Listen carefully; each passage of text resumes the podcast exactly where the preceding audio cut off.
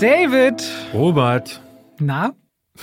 Das Mach machst das- du jedes mach Mal. das nicht. Jede, wie, wie, was mache ich nicht? Na, na zu sagen. Warum darf ich das nicht sagen? Ja, weil dann lässt du so eine ganz unangenehme Pause, die ich dann füllen muss mit irgendwas. Warum ist denn das Und du bist hier der unangenehm? rhetorisch brillante Moderator von uns Aha, na jetzt wie geht's auf meine Kosten los? beiden. Ja. Ich habe vorhin auf dem Weg darüber nachgedacht, wie schön ich das eigentlich finde, dass du jedes Mal in jeder Podcast-Folge, ich sag dann so, David oder David oder David, jedes Mal schmunzelst du. Das finde ich sehr, sehr schön. Dann weiß ich wieder, ich bin zu Hause. Ja? Ja, Ja? dann bin ich bei dir und äh, Okay. anderthalb Stunden wird, Die Welt vergessen. wird die Welt vergessen. mhm. Und ich beginne mit einem großartigen Trivia, das du dann wieder nicht kennst und wo ich dann sage, Robert, hast du den oder den Film gesehen? Und du so, nee. Warum denn auch? äh, du willst mich doch nur vorführen und Warte mal, das ist jetzt Podcast 2022, den wir spielen. Das 2023 stimmt allerdings. habe ich mein Schicksal akzeptiert. Also, ich stelle mal wieder eine Frage, auf die du dann mit Nein antworten Okay. kannst. Wir, Weißt du noch den einen Prozessfall, den du mitgebracht hattest von diesem Beatles-Film, wo ich dann alles genau wusste? So ein Moment wird noch mal kommen. vielleicht ja heute, Robert, Ja. Stanley Kubrick. Wer ist Ja. das?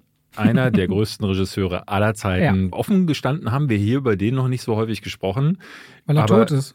Weil er unter anderem tot Er hat ist. keinen neuen Film rausgebracht. Genau. Und er wollte aber mal einen Film rausbringen. Und zwar einen Film, an dem er sehr, sehr lange gearbeitet hat und der hinterher bis heute, ehrlich gesagt, über den wurden Bücher geschrieben, unter anderem eines, das heißt The Greatest Film That Was Never Made. Das weiß ich tatsächlich. ja?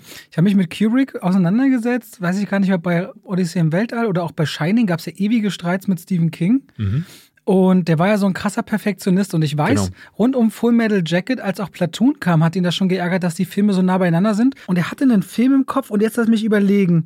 Jemand anders hat einen Film rausgebracht, der fast identisch ist. Und ich glaube, mit Tom Cruise in der Hauptrolle. War das irgendwie Richtung Ice White Shut oder irgendwas? Er hatte einen Film, den er machen wollte und den er dann völlig ad acta gelegt hat, weil der Ja. ist, ist heute Also wirklich das- so, das- ist wirklich so, dass ich heute hier die, die Geschichte habe. Ja, also Und nein. Den, nee, wirklich nicht. Er Also hat einen es, Film es gibt gemacht. einen Film, den er tatsächlich machen wollte, hatte ich ja gerade schon gesagt. Ganz am Ende seiner Karriere war das zumindest einer, den Das war ganz am meine. Anfang seiner ah, Karriere. okay. Der hatte gerade 2001 fertig gemacht. 2001 wurde ein Erfolg, wurde mit mehreren Awards überhäuft und er ist damals Historikfanatiker gewesen und hat zwei Jahre lang in den Archiven gegraben, um einen Napoleon-Film. Napoleon-Film Aber tatsächlich, ich Ja. habe das mal alles aufgeschnappt. Das war sein großes Ding. Er Der war bestimmt viel zu teuer, den er machen wollte oder so. Ja, genau. Wir haben jetzt ja gerade diesen Napoleon-Film, über den wir auch heute sprechen, von Ridley Scott. Und da gibt es eine interessante Verbindung zu Stanley Kubrick. Und es ist aber nicht der erste. Auch Stanley Kubrick hätte nicht den ersten Napoleon-Film gemacht. Schon 1927 gab es einen äh, Napoleon-Film aus Frankreich. Fünf Stunden war der damals lang. 1955 gab es dann ein äh, weiteres französisches Historienepos, das ging dann nur noch drei Stunden, hat aber schon 1,5 Millionen Dollar gekostet, weil solche Filme sind halt nicht günstig zu produzieren. Es gab dann zweimal Waterloo, also wo dann im Grunde nur die Schlacht aufgegriffen wurde. 1970 wahrscheinlich der größte Film zu dem Thema. Da spielt Roy Scheider Napoleon und der geht vier Stunden, glaube ich. Äh, Es gab dann immer wieder Filme mit Napoleon. Insgesamt gibt es 17, in denen er wirklich so die tragende Rolle spielt. Und 72 Filme habe ich gefunden, in denen er so mal vorkommt. Also in sowas wie Bill und Ted's verrückte Reise. Da sind ja Keanu Reeves und Alex Summers reisen in die Vergangenheit, um sich historische Persönlichkeiten zu holen, damit sie ihre Geschichtsarbeit bestehen können. Napoleon ist eine Der davon. ist also nicht bloß großer Feldherr, der ist auch Filmstar. Der ist auch Filmstar sozusagen. Ja- es gab auch einen Film wie A Royal Divorce, der wurde 1923 gemacht und 38 nochmal geremaked. Da ging es wirklich nur um die Scheidung von ihm und seiner Frau Josephine. Das heißt, es gab ein paar Versionen, aber viele davon haben sich wirklich so auf kleine ja, Ausschnitte seiner Amtszeit oder seines Wirkens konzentriert. Da werden wir später nochmal dazu kommen, wenn wir über Ridley Scotts Version sprechen, warum das auch vielleicht tatsächlich notwendig gewesen wäre. 2002 vielleicht noch mal eins der größten Unterfangen Napoleon als Miniserie, die teuerste damals in Europa produzierte Serie mit 50 Millionen Dollar. Unter anderem dabei John Malkovich, Isabella Rossellini, Gerard Depardieu und Napoleon wohl gespielt von Christian Clavier. Sechs Stunden lang haben sie da versucht zu erzählen. Also es ging irgendwie gefühlt nicht kürzer. Stanley Kubrick hat all diese Sachen gesehen und fand die alle Mist. Das hat er sogar mal in einem Interview gesagt. Er findet, es gibt noch keinen guten Film über Napoleon und er will ihn jetzt erzählen. Und er ist ja so ein großer, du hast es schon gesagt, ja, regelrecht pedant. Da musste alles ganz genau durchgeplant sein und das hatte er dieses Mal getan. Der hatte nämlich weit bevor es losging, hat er sich äh, mit MGM getroffen und hat gesagt, hier gib mir mal Geld für die Pre-Production. Und das haben die gemacht. Die haben dem tatsächlich eine Million gegeben, nur damit er sich einfach mal mit dem Thema informiert, damit er das Drehbuch schreibt. Und er hat dann das Drehbuch geschrieben, hat 15.000 Bilder zusammengesammelt als Referenzmaterial, unter anderem für die Kostüme, für die Setdesigner, für die Maske und hat sich dann mit diesen ganzen finanziellen Problemen gegenüber gesehen.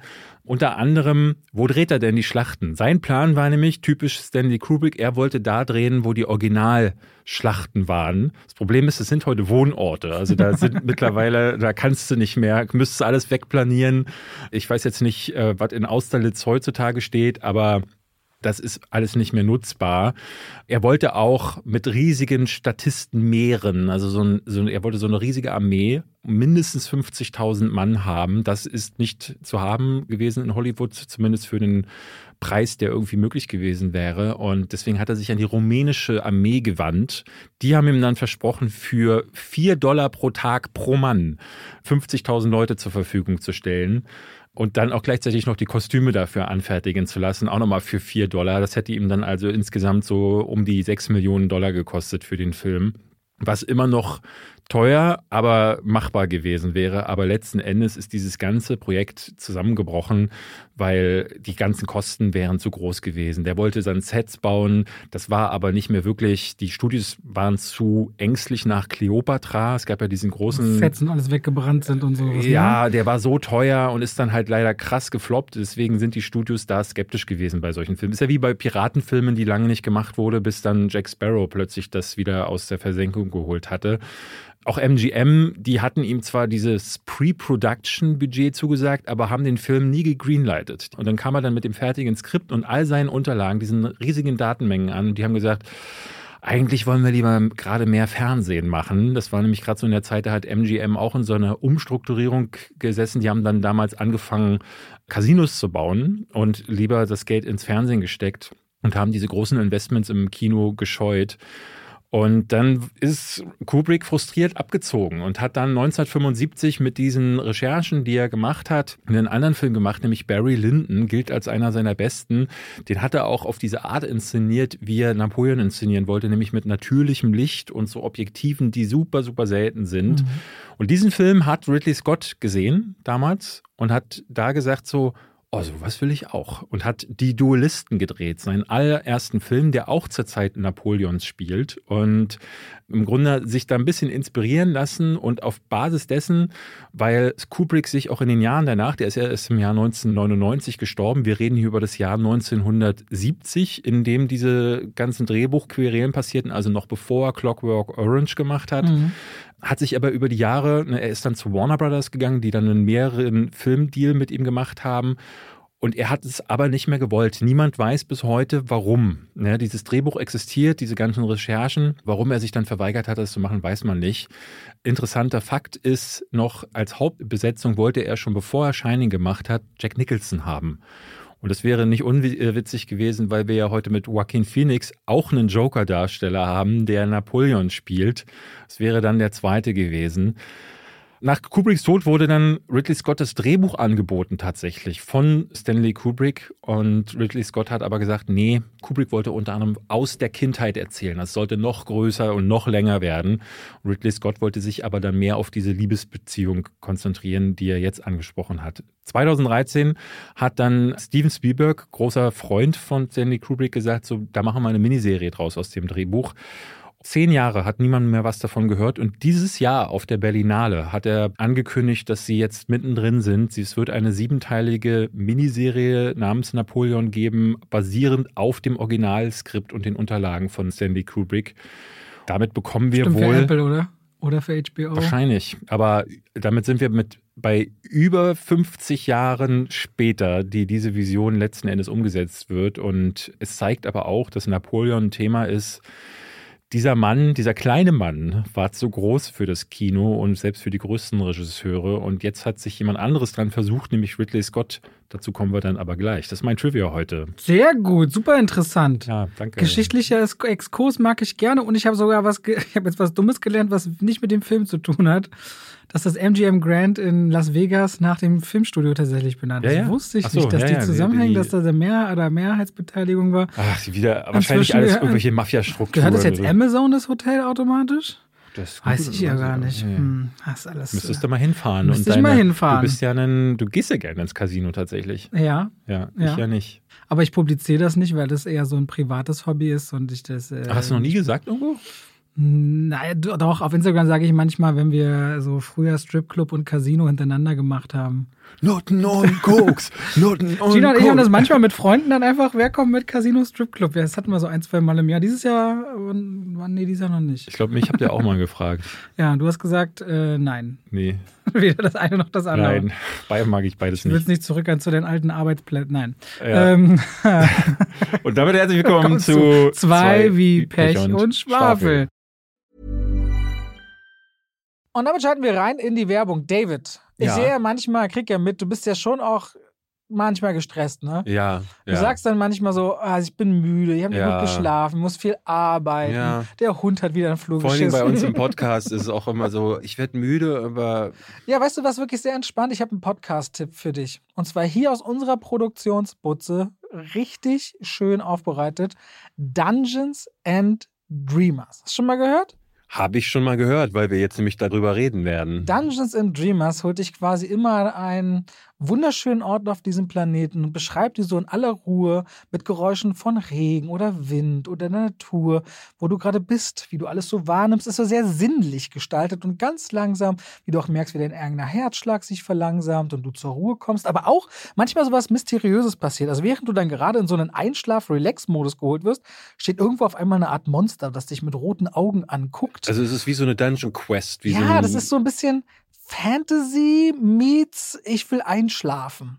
Dungeons and Dreamers. Sehr liebevoll. der erste Podcast, bei dem ihr einschlafen wollt. Nee, das ist wirklich so sehr zum Runterkommen, zum ruhig werden, vielleicht auch müde werden. Es ist ASMR für Dungeons and Dragons Spieler. Ja, also es ist schon ein bisschen auch so in dieser Welt. Dungeons and Dreamers. Ich habe zum Beispiel beim Laufen mit Cooper im Wald gehört und merkte so krass, dass ich so ganz einfach dahin schaute und meine Gedanken einfach mal abfallen konnten. Das war super schön zum Abschalten und äh, so zur Ruhe kommen. Also wer genau sagt, und da gibt es ja viele Menschen, ey, ich bin ein bisschen gestresst und so, und aber ich höre gerne Podcasts. Hört mal in Dungeons and Dreamers rein. Überall, wo es Podcasts gibt, bin ich mir ganz sicher, weil so gut, wie sie die bei uns hier überall hochladen, gibt es die überall. Hm. So, Dungeons and Dreamers, David. Nächste Woche hast du gut geschlafen, weil du die ab und zu gehört hast. Ja, vielleicht bin ich deswegen so erholt. So, muss man auch mal sagen. Dann damit schalten wir raus aus der Werbung zurück in den Podcast. Weißt du eigentlich, was Stanley Kubrick zu Braveheart oder so gesagt hat, zu so anderen Epen seiner Zeit, was der wohl zu Gladiator gesagt hätte? Ja, gute Frage. Aber ey, Stanley Kubrick ist ja wie Ridley Scott das auch immer tut. Äh, Das mag ich an Ridley Scott eigentlich ganz gerne. Der ist einer, der sich gerne mal auch über andere Regisseure und ihre Werke auslässt. Hat jetzt zum Beispiel in der Interview äh, oder dieser Promophase zu Napoleon wurde er gefragt, warum denn Joaquin Phoenix? Und er meinte, ja, mit dem habe ich schon mal gearbeitet, aber ich habe auch Joker gesehen und ich fand den Joker äh, gut. Nur Joker mochte ich nicht. Er fand den Film nicht gut. Und ich dachte so, das sagt sonst niemand. So, das macht nur er. Und Kubrick war auch so Naja, ich meine, vielleicht ist es ihm wichtig, dass man eben nicht denkt, er findet den Film gut. Naja, Ja. Joker, er sagt halt sehr konkret, er findet es falsch, dass der Film Gewalt regelrecht legitimisiert. Ähm, darüber haben wir ja sogar mal eine Tinsel-Talk-Folge gemacht auf einem Kanal, den es heute nicht mehr, der nicht mehr Kannst du das jemandem vorwerfen, wenn du Gladiator gemacht hast? Ähm, Also dieser Film, der komplett mit roher Gewalt und Unterhaltung und das auch legitimisiert für das, also weiß ich nicht, Ja, ob er das ich- tut, aber, weiß ich nicht, ob Also- er das tut. aber Würde denk ich mal, denk, okay, denk mal an die ersten Bilder, die dir bei Gladiator im Kopf kommen. Eine Hand, die durch eine Ehre streicht, dann Kopf äh, abgehackt wird, eine Axt im Fuß, das Schwert, was im Baum stecken Ich finde, es gibt einen. Unterschied äh, zwischen Gewalt zeigen und zu Gewalt aufrufen. Nicht äh, bitte die Füße unterm Tisch behalten. Ich finde nicht, dass Joker zu Gewalt aufruft, aber Ja. das ist damals damals was gewesen, was durch die Presse ging. Und genau darüber hatten wir diesen Tinseltalk Absolut, gemacht. ja. Da ging es ja ganz konkret darum, die Incel-Bewegung würde angesprochen werden, sich zu erheben und zu rebellieren gegen die da oben. Ein bisschen das, was man ja innerhalb des Kulturkrieges, der gerade auch ausgefochten wird, auch ja, so ein bisschen sieht, ohne dass sich Leute jetzt wirklich auf die Straßen bewegen. Die Leute gehen ja eher auf Twitter oder X und sagen dann, alles ist scheiße, vor allen Dingen Frauen. Und deswegen, ich finde, er hat halb recht und halb nicht. Aber ich finde interessant, dass er solche Sachen immer sagt, auch äh, Journalisten gerne mal beleidigt in Interviews und dem ist alles wurscht. Da hat er ja mit Adam Driver die Tage was gemein. Hast du das mitbekommen gehabt eigentlich? Adam Das Driver? hatten Leute auch geschrieben, dass er wahrscheinlich viel gelernt hat von Ridley Scott. Der hat ja mit ihm letztes Jahr, wie hieß denn der, äh, Gucci, Und äh, Last, nee, Last Duel ist, ist, wer ist denn das? das Last Duel ist auch auch Ridley ist Scott, ja, ja, nee, genau. Nee, aber wer ist denn das? Matt Damon und? Das ist Adam, Driver. Ja, okay. Ja, ja. Genau. Und da hat er sich wahrscheinlich, eine, das haben Leute wirklich geschrieben, er, war, er hat so viel Zeit mit Ridley Scott verbracht, weil er irgendwie, jemand hat ihn auf der Ferrari-Premiere oder Genau, bei hat gefragt, warum sind denn die Action-Szenen so cheesy und ich glaube sloppy oder so, sagt Aha. er aus. Und Adam Driver sagt so, fuck you, next question. Ja, äh, wir reden heute unter anderem über Napoleon. Was haben wir denn noch alles gesehen? Wir haben viel gesehen, deswegen mussten wir sogar aussortieren. Ich habe nämlich zum Beispiel den neuen Godzilla-Film schon geguckt, habe aber gesagt, so das schieben wir auf Darüber nächste, nächste Woche, da habe ich ja dann auch gesehen. Wir haben ein paar Sachen. Ich habe den neuen Steven Spielberg, Martin Scorsese produzierten Bradley Cooper-Film gesehen. Um Äh, drei Namen Maest- zusammenzuwerfen. Maestro. Maestro. Aber das machen wir dann äh, nee, Nächste, auch Woche. Genau. Ja, machen wir alles. Wir Diese haben, haben Woche Zeit. reden wir haben über wir Wünsche mitgebracht. Wünsche. Von blauäugigen Samuraianerinnen, Mhm. genmanipuliertem Nachwuchs in der Superheldenakademie. Ja. Äh, wir reden über einen großen Kriegsherrn und das alles in der Woche, in der Thanksgiving stattfindet. Insofern mindestens fünf Dinge. Und du Ich hast noch Scott Scott Pil- Pilgrim. äh, Scott Wo hast du Pilgrim das gesehen? Ist das schon für Netflix. Presse freigegeben? Nee, Netflix, äh, letzte Woche Freitag erschienen. Achso, ich dachte, hä? Ja. Warte mal, Disney macht doch Scott Pilgrim Mhm. Sachen. Nein. Ach, das ist Netflix, habe ich falsch, Netflix. Netflix. falsch gesucht. Ja. Natürlich Die haben das also entweder gekauft oder äh, ich weiß gar nicht, wer Diese neuen, lang angekündigten Netflix-Sachen, äh, Scott Pilgrim-Sachen sind bei Netflix. Genau. Das ist eine Animationsserie. Nee, ich meine, es soll doch eine Realversion Nein, kommen. wird es nicht geben. Nein. Was? Nein, das alte Team ist wieder zusammengekommen. Also Michael Sarah ist wieder dabei, Chris Evans ist Ja. dabei, Edgar Wright ist, der, schon mittendrin. ist der Executive Producer, Anna Managuchi, die unter anderem die Videospiele dazu auch vertont haben, die machen die Musik. Das heißt, da ist das alte Kreativteam wieder dabei. Es wird Ah. aber produziert von irgendeiner Manga-Schmiede, glaube ich, aus äh, oder Anime-Schmiede aus Japan, weil alle im Vorspann, die ganzen Namen waren auf jeden Fall nicht europäisch oder amerikanisch. Und das heißt jetzt Scott Pilgrim Takes Off. Also nicht Scott Pilgrim vs. The World, wie der Film und Mhm. auch die Comics, sondern Takes Off, weil Hebt das, ab, oder was damit gemeint? das ist nee, weil er haut rein. Äh, Ja. Das ist hier nämlich eine Alternativversion der Urgeschichte. Die erste Folge, wunderschön gezeichnet, muss ich sagen. Ich mag das total. Wie viele Folgen sind es? Boah, sechs oder acht? Ich prüf das ich, parallel. Schau mal nach.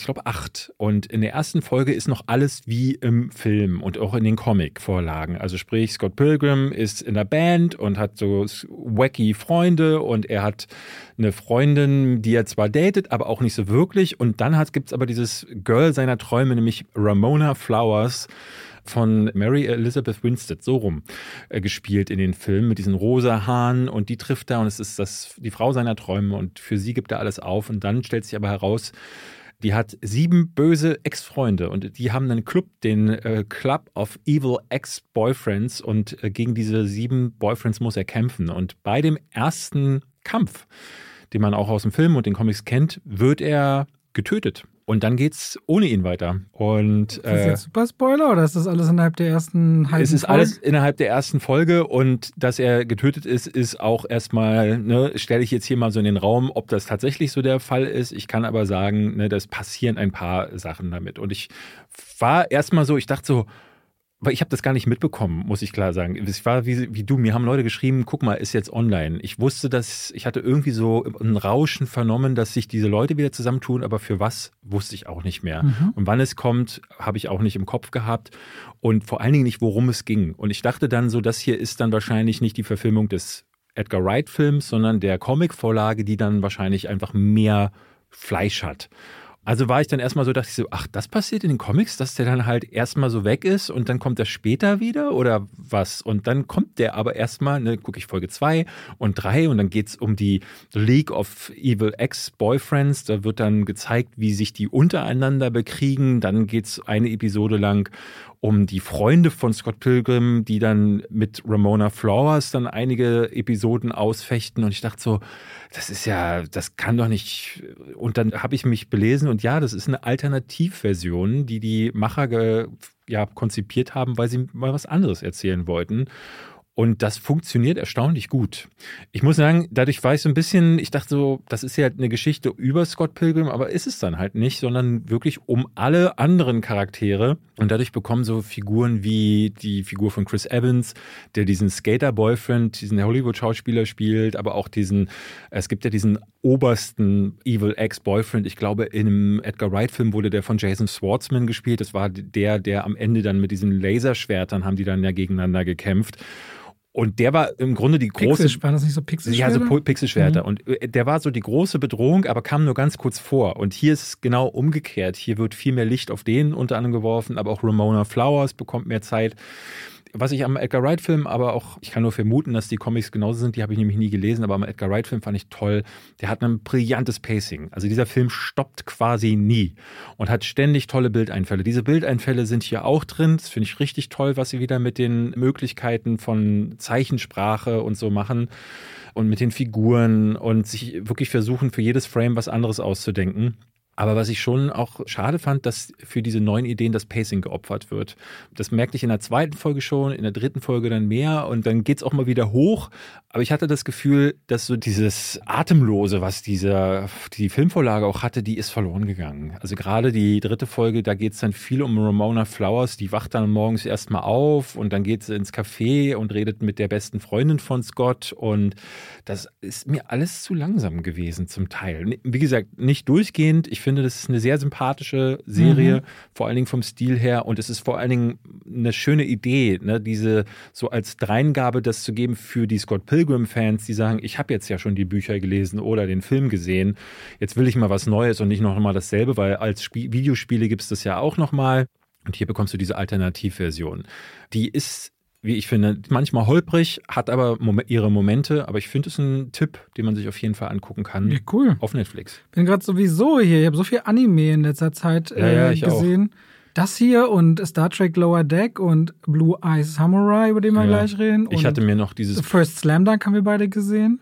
Ich hatte mir noch Pluto angeguckt, was mir die Leute noch neben ja, Blues. Weil auch viele mir geschrieben. Genau. Und Unimusha, das ist ja eine Videospielreihe, da habe ich aber gemerkt, bei Pluto will ich noch mal reingucken. Bei Onimusha bin ich bei der ersten Folge, dachte ich schon, nee, das ist gar nicht meins. Ist aber mhm. auch gerade in den, in den Netflix-Charts drin. Gerade voll die Anime-Zeit. Wie gesagt, jetzt, wir gucken ja morgen den neuen Ghibli-Film. Ich weiß noch nicht, ob ich den gucke, wahrscheinlich Nein? nicht. Oh. Bei mir, ich habe ich hab sehr viel die nächsten Tage und da muss ich gucken, ob ich diese Ich habe auch, ich habe morgen gar keine Zeit, aber ich bin so gespannt ich weiß und ich hoffe, dass nochmal eine Presseverführung kommt, weil der startet, glaube ich, im Januar. aber Film. schon, schon am 4. 6. Januar. oder 6. Ja. Und vielleicht kommt er nochmal, wenn nicht, gucke ich ihn dann im Kino im neuen Jahr muss ich so ein bisschen äh, leider wahrscheinlich schieben. Ich erzähle dir dann, was passiert ist. Ja. Wollen wir über ähm, gute Animationen als nächstes sprechen oder furchtbare Animationen? Die furchtbare hat 200 Millionen Dollar gekostet, weißt du das eigentlich? Ich weiß nicht, wo die Kohle hin ist. Habe ich mitbekommen, ja. Das ist wirklich krass. Kannst du dir aussuchen, aber wo wir gerade im Serienpart sind, würde ich die Serien, weil das können die Leute sofort zu Hause sich anmachen, wenn sie okay. wollen, vielleicht lassen. Dann Leg Sofern los. ihr Netflix habt. Ich habe jetzt viel geredet, dann red du mal. Und zwar meinte David ja schon in einem Podcast, ich glaube im letzten und vorletzten, schau dir mal Blue Eye Samurai an. Das ist eine Anime-Serie Anfang November rausgekommen auf Netflix und auch viele Leute haben mir das geschrieben und ich schaltete so rein und es hat keine 10, 15 Minuten gedauert, dass ich dachte, boah, sieht das gut aus und ist das was Ernsthaftes und das trägt. Es geht um Japan in der Edo-Periode. Das ist die Zeit so Anfang 17. Jahrhundert und geht dann bis ins 19. Jahrhundert rein. Japan hat sich damals außenpolitisch sehr abgeschottet und innenpolitisch gab es immer wieder Unruhen. Und in dieser Zeit geht es um Misu, einem jungen Mädchen, die blaue Augen hat. Und sie gilt damit als unrein, weil blaue Augen in Japan, da muss Mama oder Papa wahrscheinlich jemand weiß, dass jemand aus dem Westen gewesen sein sein. Mhm. Das gilt als unrein und die wird ihr Leben lang geächtet. Und unter dieser Schmach, in der sie groß wird und zum Glück jemanden findet, der sich ihre annimmt, schwört sie aber Rache.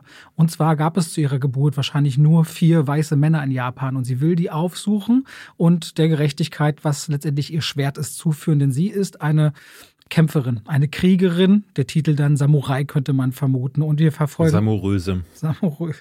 Wir verfolgen ihren Weg, den Weg mit Menschen, mit denen sie sich duelliert, neuen Begleitern ohne Hände, die die liebsten, loyalsten Weggefährten sind. Auch die Geschichte einer Prinzessin namens Akemi, die alles tun wird, finde ich, um ihrem Schicksal auch zu entkommen in einer Welt, in der das Frauenbild klar definiert ist und Miso selbst, die sich ständig als Mann ausgibt, anstatt als Frau. Und das ist Blue Eye Samurai, sind so acht Folgen, die variieren auch von der Länge, so von Mitte 30 bis über 60 Minuten. Was das aber ist, ist eine so herzliche Geschichte, wo jede Figur ganz, ganz viel Raum bekommt und ihre eigene Hintergrundgeschichte, wo Figuren aber auch, die zunächst Feinde sind, durchaus wandelbar sind und zu Begleitern werden können, aber vor allem dieses Motiv von ausgestoßen, ausgegrenzt und dabei letztendlich sich selbst suchen wollen und sich freimachen, freimachen von so viel Trauma und das auf eine teilweise sehr brutale Art und Weise, aber auch immer wieder von einem Überlebensinstinkt getrieben und mit so ganz liebevollen Bildern, auch in hocherotischen Momenten oder auch sehr dreckigen Momenten, ist das visuell eine absolute Pracht, was da Netflix einfach mal so gedroppt hat. Und ich muss sagen, diese acht Episoden, das war eines der einfachsten Serien, um die zu binge-watchen. Mhm, mhm. Fängst du an, hörst, also ich gucke jetzt nicht acht Stunden am Stück, aber fängst du an, guckst vier Folgen, weil ich am nächsten Tag so, ey, heute habe ich das vor mir. Und dann meine ich zu Gina, guck da mal rein. Und sie meinte gestern zu mir, ich habe nur 30 Minuten geschafft, aber es, es, sieht super geil aus. Also Blue Eye Samurai ist eine richtig besondere Geschichte, wo ich hoffe, dass Netflix die auch weiterzählt. Ja. Hat Bestwertungen. Hat, glaube ich, auf Rotten 100 Prozent. Also, und das ist also unbestreitbar. Ich meine, nur das Anime eine meiner, also meine große Achillesferse, ja. aber es ist eine der besten Sachen, die ich in Serienform dieses Jahr gesehen habe.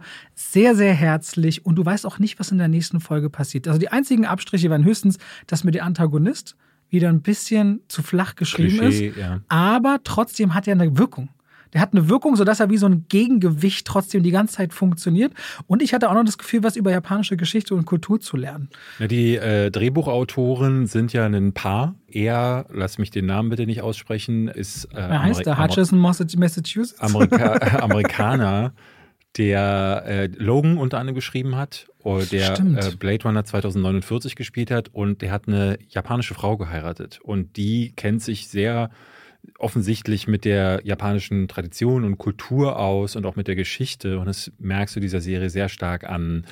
Ganz oberflächlich betrachtet, das ist ja so eine ganz klassische Rachegeschichte und zwar so klassisch oder beziehungsweise ist sehr deutlich an Kill Bill angelegt. Es gibt sogar einmal einen der Main-Title-Tracks aus Kill Bill, der hier in einer der Action-Szenen spielt. Ich hatte so am Anfang Angst, weil so wurde es mir auch beworben. Ne? Leute haben mir geschrieben, hey David, das ist wie Kill Bill nur als Anime. Und da dachte ich so, hm, will ich das sehen?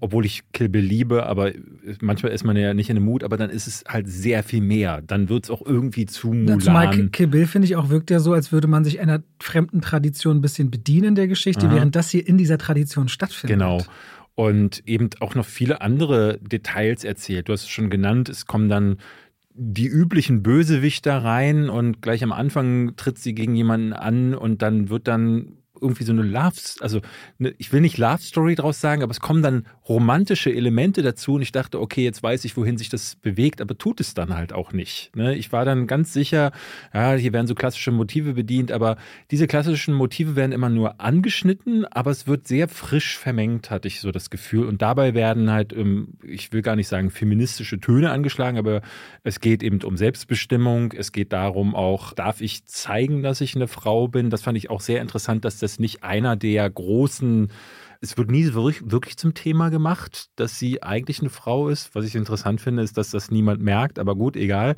Aber normalerweise wäre es eine große Twists in einer anderen Serie gewesen, damit dann später zu arbeiten. Auch das passiert hier nicht. So dass ich das Gefühl habe, so hier werden Erwartungen unterlaufen, obwohl immer wieder auch ne, an Klischees sich abgearbeitet wird, aber die sehr schön, sehr modern auch vermengt werden und dabei sieht das Ganze richtig toll aus. Ich bin immer wieder hängen geblieben. Jede Folge endet mit einem Cliffhanger, wo ich dachte, ja, scheiße, jetzt gucke ich halt die nächste Folge auch noch. Mein absoluter Favorit ist die fünfte Folge. Ja. Da dachte ja. ich, das war die Folge, mir passiert das in der Serie einmal, wo ich dann denke, bei einer Folge, jetzt muss ich mal auf den Episode Guide bei IMDb Ja, gucken, wie die, die Leute ranken. Und dann war ich sofort, okay, 9,6 und ich war so, okay, krass. Äh, mal erzähl Ja. weiter bitte. Die fünfte Episode, bis dahin wird der Grund für die Rache. Ne, sie erklärt den in der ersten Folge schon, aber ich dachte schon, oh, das ist aber ein bisschen weak. Also wenn das jetzt einfach nur der Grund für die Rache ist, dann reicht mir das ehrlich gesagt als Charaktermotivation nicht. Und diese Charaktermotivation kommt dann aber in der fünften Folge und da kommt sie gerade richtig. Leider kommt darauf eine eher schwache Folge, nämlich die sechste, in der dann die viel Kill Bill passiert. Also fancy Music zu ganz viel Action und ich dachte so, ah, schade. Auch so Horden, die einem Ja, und es hört dann nicht auf und ich dachte so, hm, naja, nee, ist jetzt gerade nicht so meins, gerade weil die vorherigen Folgen so vorgelegt haben, aber am Ende fängt sie es dann wieder. Ich war begeistert. Also ich dachte so, wow, also selten, dass ich so mitgenommen bin von Anime, wahrscheinlich auch deshalb, weil es westlich ist. Es ist ja kein echter Anime, sondern es ist ja eigentlich nur westliche Animation im japanischen Setting. Dementsprechend, äh, ne, als ich dann Pluto Ich glaube, es ist sogar ein französisches Studio. Kann sein, aber die Macher sind Studio? Amerikaner. Ah, okay. Aber ja, äh, wenn du dann Pluto zum Beispiel anmachst, hatte ich mir dann auch die erste Folge von angeschaut. Das ist sehr viel schwerer zugänglich. Da dachte ich auch so, na, ich habe die erste Folge geguckt und dachte so, die Leute meinten nämlich, das ist noch besser als Blue Eye Samurai. Sehe ich bisher leider nicht, weil da ist mir das Anime ist mir zu weird häufig und da bin ich bisher nicht reingekommen. Auf jeden Fall Blue Eye Samurai eine ganz, ganz große Empfehlung. Und ich finde auch, weil ich das jetzt nur einmal gesagt habe, wie mit dem Thema Sex und Nacktheit und mit so einer gar nicht mal Beiläufigkeit, ganz explizit, aber trotzdem ganz natürlich umgegangen Ja, ja, wird. ja. Richtig schön, muss man dazu sagen, das ist wirklich aus meiner Sicht nichts für Kinderaugen. Gar nichts, nee. Ne? Ich weiß nicht, wo man frühestens anfangen sollte, aber es ist schon sehr, sehr. Na, es ist gewalttätig, es ist auch so, es sind auch Bilder. Und die Hauptfigur wird auch retraumatisiert. Ne? Ja, Also ja. auch in, im Erwachsenenalter werden ihr die Dinge nochmal vorgesagt, die sie als Kind an den Kopf geworfen bekommen hat. Und so. Genau wie du dachte ich so, oh, mit Nacktheit und auch mit Geschlechtsteilen. Also nicht mal im Rahmen von Sexualität. Es gibt zum Beispiel eine Szene, da geht es ums Nacktbaden. Und Männer ziehen sich aus. Und ich kann mich nicht erinnern, weil ich das letzte Mal so viele Penisse auf einem Haufen gesehen habe, außer bei deinem letzten Geburtstag. Und war deshalb, ja, war ich, war ich sehr überrascht. Auf ja. meinem letzten Geburtstag.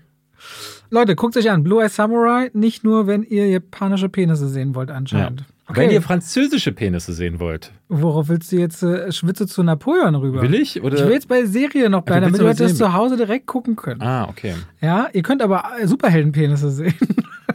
Gibt es da Superheldenpenisse? Im, im, in Klar, es gibt wieder Staffel einen Penis, der gibt's ja in- einen After. No, äh, und hier gibt's wieder sich klein machen und auf einer Kuppe sitzen. Ja? Hast du die Serie nicht gesehen? Nein, ich habe Gen V nicht gesehen. Ach, ich dachte, du hast Gen V gesehen. Nein, ich habe die erste Folge angefangen, dann fing Kali an schon zu meckern, sie hasst Teenager, dann durfte ich nicht weiter gucken. Und Ah, ich dachte, du hast das ge Nein, gesehen. ich habe nicht die Zeit dafür gefunden. Nee. Okay, aber The Boys mochtest du ja sehr gerne, ne? Sehr gerne, ja. Also, was Gen V erstmal richtig gut gelingt, die Serie fühlt sich komplett so an, als würde sie in der Welt von The Boys auch angesiedelt sein. Mhm. Es tauchen ein paar Figuren auf, aber vor allem hast du die ganze Zeit das Gefühl, ah, das ist echt. Und zwar geht es um Superhelden-College, an dem junge Menschen, die Gen V, also die die V erhalten haben und deswegen Superheldenkräfte haben, studieren. Und es geht darum, im Ranking nach oben zu klettern, um irgendwann mal Teil der Seven zu werden. Bist du da die Eins, kannst du Teil der Seven werden. Und da folgen wir Marie Moreau, die über ihr Blut, die hat Blutkräfte. Genau, ich die ratzt Anfang- sich was auf und kann mit ihrem Blut Genau. dann rumschießen. Die erste Folge habe ich gesehen, wo sie, ich kriegt sie ihre Tage oder so? Ja, ich glaube, sie tötet ihre Eltern, als sie ihre Menstruation kriegt. Also das ist typisch was, also die, du merkst schon, The Boys Mentalität liegt schon über, wie dieses Trauma kreiert wird. Ja, ja, die erste Szene mochte ich direkt. Und daher, aber weil sie das so gut machen, bist du mit dieser Figur am Anfang schon so, weil die kann nichts dafür und ist hochtraumatisiert und fühlt sich halt schon ihr Leben lang schuldig und kriegt das von ihrer eigenen Schwester auch noch an den Kopf geworfen, kommt sie an dieses College und trifft eigentlich auf viele andere genauso verkorkste Menschen, die eine Menge durchgemacht haben, weil sie nicht Teil der Gesellschaft sind, aber die endlich eben Leidensgefährten finden. Und Golden Boy ist dort das Aushängeschild, der, der ganz nach oben gehören soll, um Teil der Seven zu werden, quasi so eine Art Homelander Light. Und nach und nach werden aber die Geheimnisse klar. Und ich finde, das wirkt so wie ein Mix aus Hogwarts trifft auf The Boys, wenn du dir Gen V anschaust, weil da gibt es dann eben Machenschaften und da gibt es Forschungseinrichtungen, an denen eben Dinge experimentiert werden, um zu gucken, gibt es denn eigentlich auch Grenzen in dieser Superheldenwelt? Kann man dem irgendwie beikommen oder nicht? Und verschiedene Menschen, die ihre eigene Agenda fahren. Und ganz clever gibt es dann eine Figur mit Fähigkeiten, äh, andere mental zu manipulieren oder auch ihre Erinnerungsvermögen. Mhm. Und als daraus eine große Schuld erwächst und dieser Mensch sogar andere in sich hineinziehen kann und Teil der eigenen Vergangenheit werden, ist Exposition hier wahnsinnig clever erzählt. Also, Gen V ist so brutal und so nackt, wie es sein muss für eine The Boys Spin-off-Serie, passt da komplett rein, ist halt nicht irgendwie erwachsene weiße Männer, hauen sich die ganze Zeit aufs Maul. Hier sind sehr viel mehr weibliche Figuren, die ich finde aber alle gut besetzt sind und genauso dreckig. Also, ich hätte bei Gen V auf jeden Fall Lust zu sagen, ich würde das nächste Schuljahr gerne erleben wollen, wohin es geht, weil sie es auch hier schaffen, jeder Figur eine Menge Raum zu verpassen und über Geschwisterliebe und Schuld und Trauma hin zu ich will frei sein und ich möchte auch mal stolz sein können. Es gibt zum Beispiel eine Figur, die heißt Emma. Die, die fand ich zum Beispiel ganz toll, weil jeder mit seinem eigenen Problem wahrscheinlich was findet, wo man sich identifizieren kann. Emma hat äh, eine Essstörung und damit ist sie mit ihrer Mutter immer konfrontiert worden. Ist die viel, wird die riesig. Erbricht die sich, wird die winzig klein. Und hat deswegen immer ein Problem gehabt, sich ausgegrenzt zu fühlen und nicht bei Partys dabei sein zu können und nicht mit anderen mitfeiern, essen, was auch immer zu können. Und als sie das erste Mal so Zuneigung bekommt, dass sie voll cool ist und so, siehst du richtig, wie in ihr auf einmal so ein Selbstbewusstsein Bewusstsein erwacht. Ich fand, die Serie hat immer wieder schöne Momente, einen wuchtigen Score, der drüber liegt, gut gewählte Songs. Und wer The Boys mag, für den ist Gen V, glaube ich, die perfekte Brücke zwischen Staffel 3 und 4. Und es gibt auch ein paar Figuren aus The Boys, die auftauchen. Ich werde dir mal off-topic ein sehr, sehr witziges Reel zeigen von einem aus The Boys, der auftaucht und bereut, dass er seine Stunts selber macht. Aber da das erst im Finale gezeigt wird, werde ich das jetzt hier nicht droppen. Also, wer The Boys mag, guckt euch Gen V an, könnt ihr komplett inzwischen auf Amazon Prime Video schauen. Ist eine wunderbare Kombination zwischen Staffel 3 und 4 von The Boys. Ja, ich äh, will auf jeden Fall noch reinschauen. Ich hatte vorher so ein bisschen Panik, dass das so ein Ding wird, wo man sich fragt, wofür? So, weil es gibt ja schon The Boys. Warum jetzt eine Kinderversion oder eine Teenager-Version davon ist das jetzt so High School Musical, die Boys-Variante. Da mag ich halt eben, wie bösartig es ist. Können die das auch übersetzen? Aber alles, was ich jetzt gehört habe, klingt halt danach. Naja, was, was das erste Gefühl, was man bei Jam V überkommen könnte, ist, das kenne ich schon aus The Boys. Ja. Weil The Boys eine ganze Menge natürlich. Was willst du noch an Nacktheit oder an explodierenden Penissen oder Aftern zeigen, ja. was du nicht in The Boys gesehen hast? So, ja, der ne? Schockeffekt ist nicht mehr da. Der Schockeffekt ja. ist nicht mehr da. Aber ich finde, hier wird neue Bande geknüpft und es sind nicht uninteressante Figuren, weil es auch die Welt von Wort erweitert. Wie sie das sehen und wie sie neu rausrekrutieren und uns in diese Vergangenheit einen größeren Bogen schlägt. Also ich habe es gerne geschaut tatsächlich und bin da aber auch sehr ohne Erwartung rangegangen und da war ich dann überrascht. Könnt ihr euch anschauen und damit haben wir alles durch für diese Folge, was ihr direkt auf Streamern schauen könnt, wenn ihr sagt, oh, das äh, mache ich mir jetzt mal an. Komm, dann lass uns mal über Napoleon sprechen. Napoleon. Über den großen, kleinen Feldherrn. Ridley Scotts neuer Film, du hast es gesagt. Sollen wir gleich über das Größte als erstes mal vorausschicken bei diesem Film aus meiner Sicht? Was ist denn das Größte? Die kurze Lauflänge des Films, die eigentlich lang ist, aber zu kurz ist für ja, das, was es ist. Ridley Scott hat nämlich eine Kinoversion, die am 23. November, also heute in den Kinos startet, zusammengeschnitten. Die geht 159 Minuten, also über zweieinhalb Stunden. Das ist für ein Epos eine das ist das, was wir gesehen angebrachte haben Lauflänge. Das ist das, was wir gesehen haben. Aber wenn der Film auf Apple rauskommt, wird er seine über vier Stunden lange Version, die er im Kopf hat. Das ist noch nicht ganz klar. Hat er gesagt zumindest. Ja, mir haben Leute geschrieben, dass er das plant, auf Apple TV zu veröffentlichen, aber wohl jetzt nicht sofort, sondern erst in der Zukunft. Ja, so würde ich das aber auch machen. 2024 irgendwann vielleicht frühestens. Und das bedeutet ja, weil ich glaube, der soll ja dieses Jahr noch auf Apple TV auch laufen. Ich weiß das nicht. Apple hatte sowohl bei Killers of the Flower Moon als auch bei diesem Film nie die Starttermine rausgerückt, weil sie, glaube ich, noch selber nicht wissen, wie lange sie die Kinoauswertung machen. Aber mehr als zwei Monate, drei Monate vielleicht ist ja so eine Kinoauswertung nicht. Und ich meine, Killers of the Flower Moon ist ja zum Beispiel auch nicht so ein großer Hit geworden. Aber immer noch nicht auf Apple TV. Nee. Ja, und deswegen, also bei Netflix Seltsam. macht das ja, Netflix macht das ja klar, zwei, drei Wochen jetzt bei Killer mhm. und Maestro und dann kommt er auf Netflix. Hier ist es, glaube ich, dass Apple ja schon sich extra mit Paramount oder in diesem Fall mit Sony zusammentut, um eine reguläre Kinoauswertung zu machen. Aber wir haben jetzt dieser Tage noch eine andere solche Meldung gehört, die hatte ich dir geschickt. Rebel Moon von Zack Snyder, der ja auf Netflix kommen wird. Ja. Da hat er angekündigt, dass es eine normale Fassung geben wird, die größtenteils gewaltbefreit ist und es wird eine R-Rated-Fassung geben, die dann auch herauskommen soll. Er hat nicht richtig gesagt, wie und wo, aber eigentlich kann es ja nur bedeuten, dass beide auf Netflix landen. das wäre dann der erste Fall, der mir bekannt ist, wo auf derselben Streaming-Plattform ein Film in verschiedenen Varianten vorliegt was ich ganz skurril. Also die ähnlichste Analogie vor kurzem würde ich noch denken, ist Megan, der ja auf 12 runtergeschnitten war, aber anscheinend eine 16er-Version ja im Heimkino kommen sollte. Ob die kam, weiß ich ehrlicherweise nie. Das ist ja nicht ungewöhnlich, dass es auf einer DVD dann äh, oder früher. Äh, ja, aber da gab es ja auch eine andere Version, die wegen des Internet-Hypes gekürzt wurde auf 12 Jahre, um den Internet-Hype zu nutzen. Ja. Also sehr skurrile Marketingstrategien, die aber da für einen echten Streaming-Film, wie es Rebel Moon einer ist, ist das, also verstehe gar nicht, was, wie sollen das gehen. Aber ja, ey. Vielleicht, weil er jetzt auch zur Vorweihnachtszeit rauskommt, damit Familien die komplett gucken können. Ich weiß es Vielleicht nicht. Vielleicht ist es ans Profil gebunden. Das kann natürlich auch sein, dass wenn du dich ah. mit einem Kinderprofil oder einem FSK 12 Profil einloggst, dass du diese Version gar nicht erst auswählen ja. kannst, die R-Rated-Fassung. Who knows, werden wir sehen. Auf jeden Fall, in diesem Fall hat es nicht nur mit dem Gewaltgrad zu tun, sondern tatsächlich, und das haben du und auch ich in unseren Reviews auf dem Kanal schon ausführlich jetzt gesagt, zweieinhalb Stunden sind zu wenig meiner Ansicht nach, um die große Geschichte dieses kleinen Mannes zu erzählen, der wahnsinnig viel erlebt hat.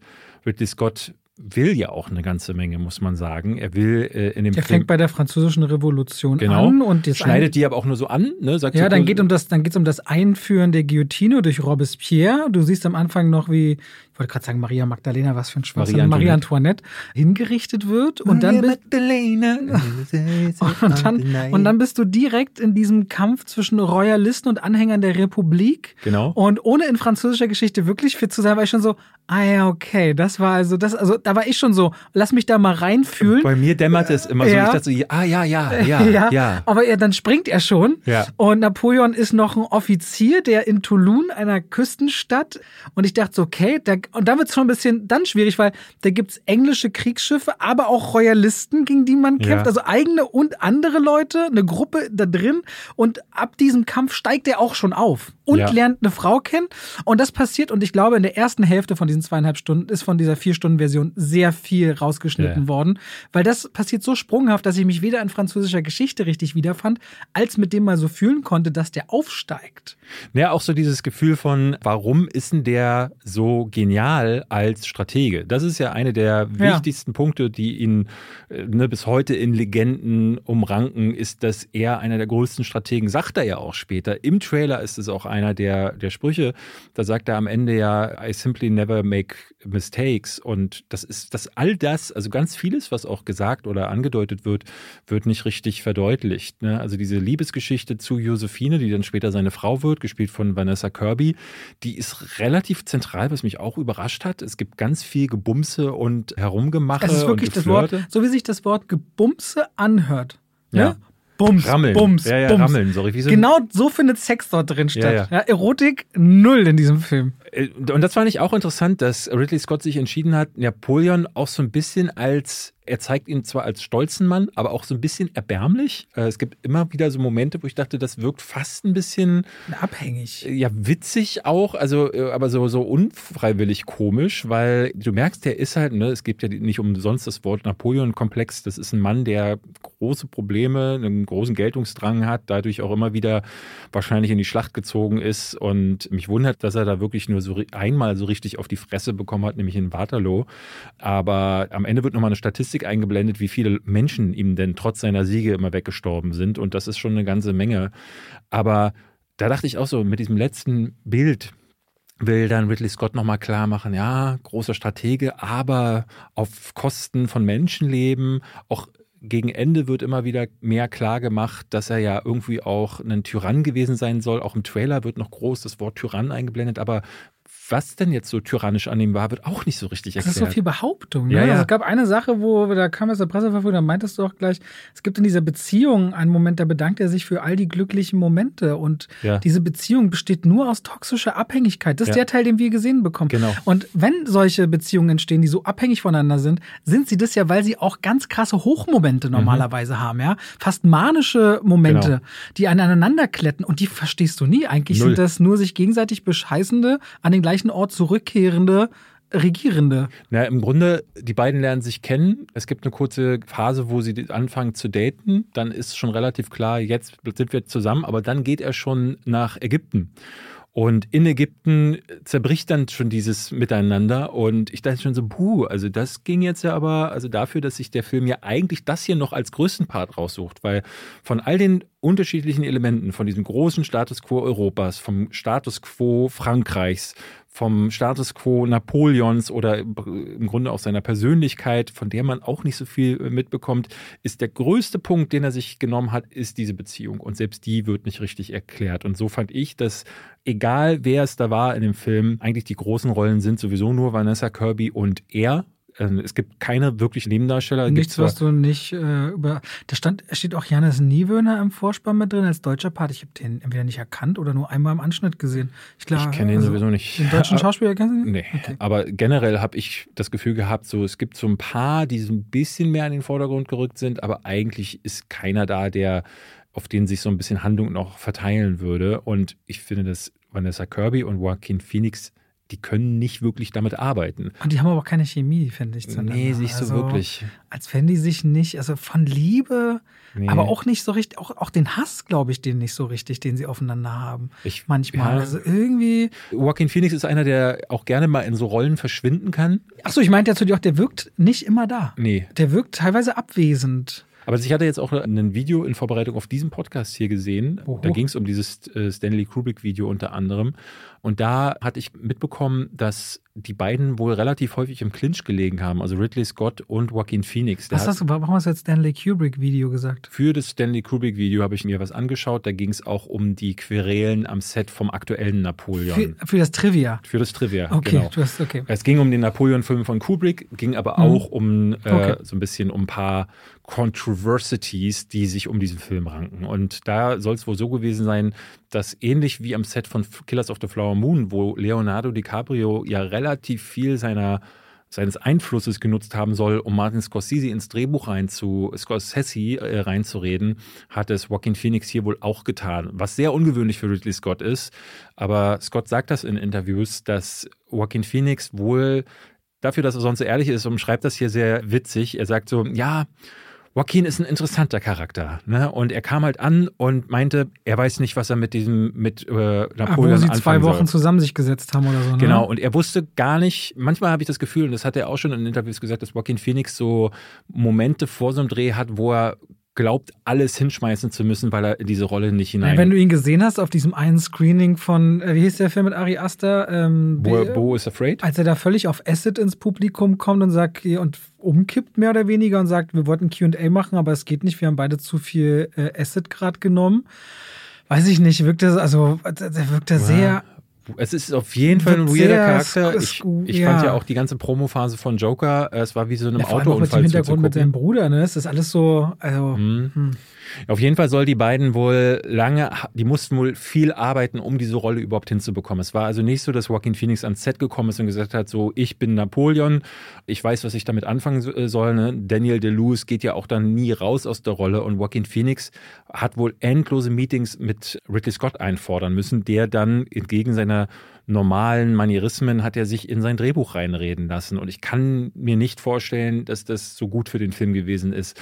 Aber ich kann den Film, so wie er ist, jetzt gerade Klar, wir müssen den so besprechen, wie er ist, aber eigentlich kann ich den so gar nicht ernst nehmen, weil ich ja weiß, das ist ja nur die ja, ja. total heruntergeschnittene Der sehr lange Fassung. Trailer. Aber trotzdem, lass uns mal über eine Sache reden, die ich zumindest richtig stark finde, die Bilder der Kämpfe. Ja. Und gleichzeitig bin ich empört, muss ich sagen. Der Film hat eine FSK 12. Das sehe ich gar nicht. Da kannst du mit einem Sechsjährigen reingehen oder Sechsjährigen ja, als stimmt. Eltern. Das geht mhm. gar nicht. Die Bilder sind wirklich, und vor allem Schlacht um Austerlitz, ein Prachtstück. Und vor allem, wenn sich auch Elemente vermischen, die Kamera mit Wasser und so arbeitet. Also da frage ich mich, wie drehst du das eigentlich? Vor allen Dingen, weil es so echt wirkt. Ne? Das ist also, wahnsinnig äh, echt. Scott macht Mir zu dunkel immer wieder, muss mhm, ich sagen. Ja. Sehr dunkel. Aber das ist das Color Grading. Das ja. ist wieder mal alles sehr desaturiert. Das mochte ich auch nicht so ganz. Aber ich fand, es war sehr schön zu sehen, dass egal wo du geguckt hast, hier und da mal, wenn sie zum Beispiel in Moskau einreiten, dann siehst du dann so, oh, da hinten der Turm, der ist jetzt nicht in der, der echt gewesen, aber die drehen dann noch in Schlössern, die haben sehr viele Statisten. Natürlich erweitern sie diese Statisten auch digital, aber dieses digitale. Und auch Ausstattung, wenn er dann ein Schwert sucht und hast da 400 Schwerter aufgereiht, ne? Ja. Also das ist echt. Das ist, muss ein wahnsinnig teurer Film gewesen sein und ich fand es erstmal generell ganz toll, so ein Epos auf so einer Leinwand überhaupt noch sehen zu dürfen. Ja, also Epos ist was, was generell fehlt und Ja. ich auch total Lust habe, mehr wieder zu sehen. 200 Millionen übrigens, weil du gerade über das Geld geredet hast, auch dafür so viel wie Wish, über den Mhm. aber wir gleich da, reden. ja, aber da sieht man es. Ne? Also bei The Marvels hat man das Gefühl, da geht halt sehr viel in irgendwas anderes rein. Aber hier hatte ich das Gefühl, jeder einzelne Cent ist auf der Leinwand zu sehen und das fand ich richtig toll. Ja, ich denke auch, dieses investierte Geld, um in Camera zu drehen. Ich meine, Denis Villeneuve macht's vor, weil Dune kostet doch keine 200 Millionen. Der war deutlich günstiger, glaube ich. Ja. Und das sieht einfach so viel besser aus. Ja. Also The Creator könnte, muss jetzt Firma herhalten als Beispiel für, wie man es auch machen kann. Naja, also er wird es müssen, denn ich kann mir vorstellen, dass nach diesem Jahr, das jetzt eines der schlimmsten Jahre für das Blockbuster-Kino gewesen ist. Ich kann es ja vielleicht mal sagen. wie Ich hab, äh, es gibt erste Trackings von Aquaman 2. Es sieht gerade so aus, als würde der sogar noch mal unter Blue Beetle laufen. Die ersten Kartenvorverkäufe sind schlechter als von Blue Beetle. Erste Trackings sprechen gerade von einem ähnlichen Einspielergebnis wie bei The Marvels. Und damit wäre es auch ein Film, der vorher eine Milliarde gemacht hat, der katastrophal läuft. The Marvels ist in zwei in, in kommt Woche der dann ins Kino? Ja, bestimmt. David Zaslav ist zuzutrauen, dass er kurz vorher den Stecker zieht und sagt für, weil der kriegt, die kriegen ja richtig viel Steuermillionen zurück. ja, aber nur wenn sie ihn komplett weg, äh, Ja, ja. weg das machen die nicht. Meinst die kriegen nicht? ja gerade für diesen Fall, ähm, das haben wir euch noch gar nicht erzählt, es sollte einen Film Coyote vs. Acme der ist geben. freigegeben für jetzt den Verkauf an andere. Genau, aber Ja. vorher hieß es, und das hatten sie bei Batgirl gemacht, äh, und bei noch einem zweiten Film. Ja, Scooby-Doo? Ja, Scooby 2. Scooby, genau. Da hatte Warner Brothers in Form von David Zaslav gesagt, so, nee, bringen wir gar nicht raus, machen wir eine Steuerabschreibung draus, was denen tatsächlich ganz gut Kohle zurückgibt. Und jetzt sind die Leute auf die Barrikaden gegangen, weil auch Coyote vs. Ugly so hat- gute Testscreenings hatte, dass die Leute sagen, ey, was soll das? Also da 70 lag's ja Millionen kostet er und 30 Qualität. Millionen würden sie wieder kriegen in Steuerabschreibung. Ja, was soll denn der Scheiß? Also wenn der Film gut sein soll, warum muss denn da ein Film komplett niedergemacht werden? Und das können sie bei Aquaman 2 nicht bringen. Coyote vs. Acme hatte keine Werbung, Ah. aber hier stecken ja ja, Millionen und Jason Budgets. Momoa, den wollen sie ja wahrscheinlich auch, will James Gunn ja behalten. Anscheinend Genau. als Lobo, wenn das für sich bewahrheitet. Ja. Und mit dem wollen sie sich dann, glaube ich, auch nicht verscherzen. Aber das sieht nach der nächsten Megakatastrophe aus. Ich bin ehrlich nicht wirklich verwunderlich, aber ja, The Marvels in der zweiten Woche fast 80 Prozent eingestürzt. Das zweitschlechteste, der zweitschlechteste Drop. Ich kenne in meinem Umfeld, weil früher bei Marvel-Filmen war so, da war eher im Umfeld so, wann gucken wir den, haben wir den gesehen. Ich kenne im Umfeld niemanden, außer wir, die es beruflich machen, die den Film gesehen haben. Ja, weil du nur mit Frauenhassern befreundet bist. ja, das ist krass. Ähm, das, so, so feiern wir meine Geburtstage. Alle nackt, Penisse raus und Frauen hassen, oder was? Ich glaube, ich glaube halt, dass sich dieses Jahr echt, aber das, ich, wir, wir machen ja bestimmt einen Jahresabschluss-Podcast, da können wir nochmal darauf zurückblicken. Aber ich glaube, dieses Jahr hat sich vieles gewandelt und du merkst, es ist gerade so ein, es ist so ein Wechsel da. Und es gibt ja einige große Namen wie Steven Spielberg, die schon Jahre davon sprechen, dass irgendwann dieser Paradigm-Shift kommen wird, wo sich wo sich auch solche Industrien immer mal wieder wandeln. Ne? New Hollywood war ein Wandel, nach New Hollywood kam, kam ein Wandel und jetzt gibt es den vielleicht wieder, weil es schon extrem ist zu beobachten, dieser regelrecht Verzicht auf Superheldenfilme. Ne? The Flash, Blue Beetle, jetzt Aquaman, The Marvels und jetzt auch Thor, Love and Thunder und so, die sind ja wenigstens noch erfolgreich gewesen, aber, Guardians. aber nicht mehr so erfolgreich. Ja. Aber dieses Jahr werden diese Filme ja regelrecht, also die werden ja ignoriert. Und das ist schon von Ja, bis einem Jahr bis auf Guardians hat das keinen Ja. mehr interessiert dieses auf, von einem Jahr aufs nächste, das ist schon komisch. Und ich wette, dass Craven the Hunter genauso gelaufen wäre. Das ist, da kann Sony noch fast äh, froh sein, dass sie den rausgezogen haben. Ja, ich bin immer noch gespannt. Deadpool, ich denke, das wird nochmal was, was die Leute richtig zieht, weil dieser Humor und dieser Stil dann eben ganz anders Ja. funktioniert. Schauen wir. Also Napoleon, Leute, ihr bekommt zwei Versionen. Eine, die könnt ihr jetzt gucken und eine anscheinend vielleicht im nächsten Jahr, die vier Stunden geht. Es ist, also, das ist so das, ich will nicht sagen Schizophrene, das Widersprüchliche in diesem Film. Die Schlachten gehören auf eine Leinwand. ja. Und der Rest gehört in eine lange Kinoversion. Das ist ganz, ganz komisch, wie man jetzt empfiehlt, dahin umzugehen und den anzuschauen. aber vier Stunden im Kino würde ich jetzt auch nicht unbedingt sitzen wollen, vor allen Dingen, weil es keine Pausen mehr gibt. Ja, ja, ja, ja. David, Mhm. wünsch dir was. Ich wünsche mir, dass Disney endlich aufhört, solche Filme zu machen. Ich will nicht sagen, aufhört, Filme zu machen, weil dafür gibt es vielleicht noch die Chance, dass da vielleicht irgendwas Sinnvolles bei rumkommt. Aber allzu groß sind meine Hoffnungen nicht, denn letzte Woche hat sich Bob Eiger ja zu Wort gemeldet. Da wurde er, in, ich glaube, es ist irgendeine Sendung, in irgendeinem Interview haben sie ihn gefragt, so was sind so die Pläne jetzt für die Zukunft? Und natürlich alle Leute, ich eingeschlossen, dachten so, oh, jetzt sagt er so, wir strukturieren um, wir gucken mal. Das hat er auch schon in einigen Outlets getan. Und hier sagte er dann als Beispiel, Frozen 4 ist geplant. Und die Leute so, hm, ist doch noch nicht mal ein dritter erschienen. Das ist ja ein interessanter Rettungsversuch. Und ja, es scheint tatsächlich so weiterzugehen. Ähm naja, Frozen hat vielleicht ganz kurz so eine Sonderstellung. Also eine Sache, die habe ich jetzt mal in der Review auch gesagt. Ich meine, wir reden über ein Studio, was jetzt 100 wird dieses Jahr und was auch der Filmindustrie natürlich viel gebracht hat und vor allem viele Kinder für Filme begeistert hat. Mich ja mit König der Löwen auch mhm. total. Ne? Also die Kindheit und Disney ist ganz oft miteinander verknüpft.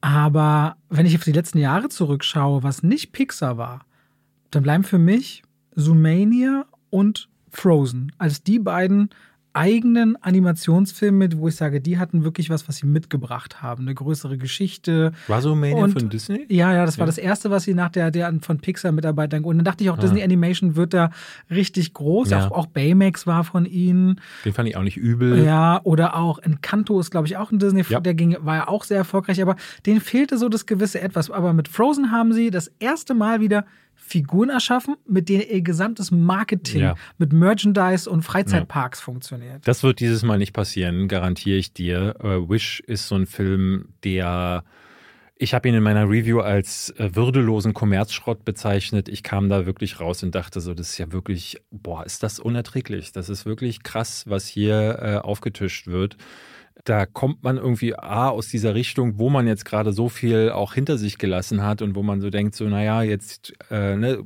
Poor Things ist ja im, im ist ein Searchlight-Film. Sprich, nächstes Jahr, wenn das Ding die Oscars einfährt, kann Disney dann wieder eine äh, E-Mail rumschicken, sagen, ja, Disney, Walt Disney Studios hat 19 Oscars gewonnen. Um das mal ein Beispiel zu sagen, wie man damit umgeht. Next Goal Wins, der neue Taika Waititi-Film, mhm. hatte diese Woche Premiere in Deutschland ja. im Kino international. Sonst würde man das mit einem riesen Tamtam, das ging fast an mir komplett vorbei. Ja. Normalerweise würden sie einen solchen Regisseur ganz anders zelebrieren, in den Zoopalast packen, was auch immer, die große Bühne, jedes andere Studio. Ach, war Waititi da? Er war da. Ah, gestern oder vorgestern, als wir hier aufnehmen, im Kino International. Ja, ich habe den Film ja schon gesehen. Wir dürfen nur erst ab dem 1. Dezember darüber sprechen. Der kriegt ja gerade schon echt furchtbare Kritiken auch. Ja, sehr gemischt zumindest. Ich weiß gesehen. nicht genau, warum sie den niederschweigen wollen oder was ist da los. Aber äh, also auf jeden Fall ist da gerade echt viel im Argen. Und jetzt kommst du halt mit sowas. Das hier wirkt ganz komisch schon allein vom Stil. Die haben so Aquarell-Hintergründe gemalt und davor setzen sie so Figuren, die 3D animiert sind und diese Aquarell-Hintergründe wirkten aber immer total leblos, wirkten statisch. Und dadurch, dass sich beides auch so voneinander absetzt, hatte ich das Gefühl, eine dieser grauenerregenden Kabel 1 Nachmittagssendungen zu gucken. Da gibt es ja so Sachen, die so, ähm, na, da muss jede Woche eine durchanimiert werden. Dadurch sind, wirken die relativ billig. Ich fand den Look leider billig auch weil sich viel zu wenig getan hat. Ne? So diese Zeiten, wie von einem Ariel, wo man das Ding guckt und in jedem Frame das Gefühl hat, man kann noch beim dritten Mal gucken, eine Kleinigkeit entdecken, irgendwo im Hintergrund, weil die ja überall herum animiert haben. Und das ist jetzt irgendwie nicht, gar nicht mehr der Fall. Bei Wish passiert das überhaupt nicht.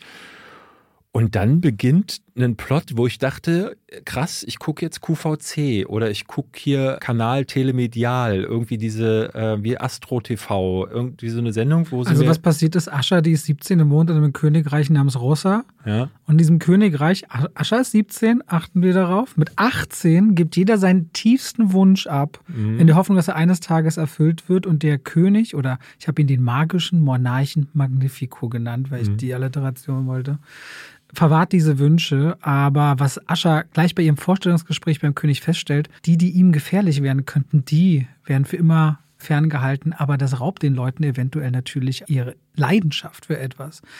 Und wenn du dann mal überlegst, dass Ascha nach fünf Minuten in dem Film die richtigen Fragen gestellt hat, aber ihr Onkel, der 60, 70 ist, seinen Wunsch ja auch mit 18 abgegeben hat. Das heißt, die Leute, die da wohnen, schon seit Jahrzehnten lang nicht drauf kommen, was da abgeht, dann ja. muss die eigentlich super intelligent sein. Mega. Du darfst nicht ein bisschen Fragen stellen. Also im Grunde bedeutet diese Exposition, die ultra schnell passiert, ja, dass alle anderen blöde sind die in diesem nee, die Charakterentwicklung, die alle anderen Figuren in früheren Disney-Filmen über dem Lauf des Films durchmachen, den, den hat sie am Anfang des Films schon abgeschlossen. Ja. Und danach passiert passiert gar nichts mehr. Weil was ich interessant fand, war, dass sie relativ schnell, ne, kommt diese Moralkeule raus, in einem Standoff gegen einen Bösewicht, die das normalerweise am Ende passiert. Und ab da ist Ascha jemand, die dann nur so reagiert, so ihm in Emotes. Sie macht immer so, nee und äh und äh und hm. Wenn sie anderen Leuten zuhört, werden die Augen zusammengekniffen und ein Schmollmund kommt raus und mehr passiert dann gar nicht mehr. Ich glaube, ich habe noch nie eine Disney-Figur gesehen, die weniger Persönlichkeit gehabt hätte als sie. Selbst die Ziege fand ich. Ihre Freunde haben noch weniger Persönlichkeit. Ja, da dachte ich auch so,